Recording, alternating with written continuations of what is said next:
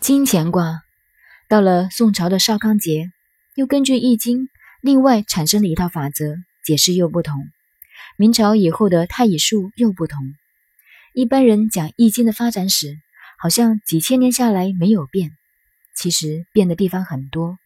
用三个铜钱卜卦的方法，就是从交金易这个系统下来的。不过方法上历代都有变更和扩充，因为社会演进。人事愈趋复杂，如原用的木、火、土、金、水五行不够来表达更复杂的人事。假如我手里握了一枚金戒指，用五行可以推算出来是金的；如果一只现在的打火机，这可就复杂了，不是单纯的五行就可以表达的了。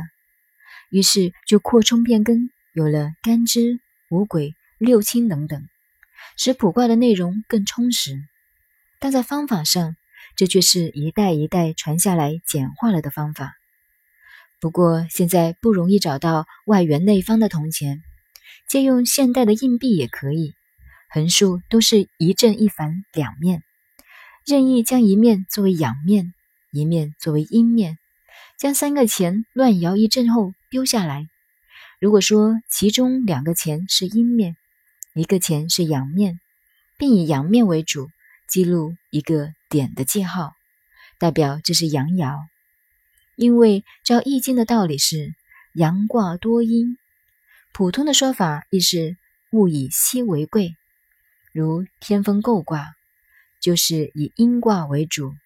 以普通的现象来看，六人中有五男一女，这女就成王了，大家都会听她的。这是天地间事物的一定道理。如果补助的钱是两个阳面一个阴面，就是阴爻，记录一个四个点的记号；如果三个钱全是阳面，做的记号是一个圈，这就叫动爻，要变阴的。阳极则阴生。如果三个钱全是阴面，做的记号是叉，这是要由阴变阳的动摇。这样连续做六次，完成六爻。装卦的顺序是由下向上依次排列。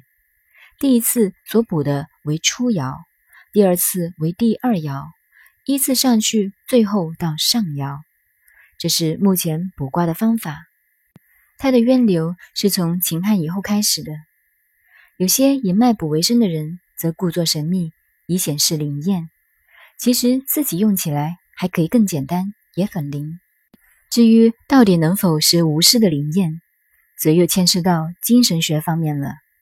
如果以简单的方法，随便报一个数字都可以卜卦，像一二三，一为乾，二为兑，兑是泽在下，乾是天在上，重卦则为天泽履卦。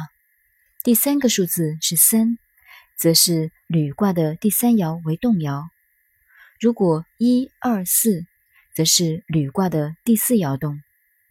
卜卦主要看动摇，一件事是动态的，不动则不需要问，因为本身无事，一动便有吉凶毁令的结果，所以要在动摇上看吉凶。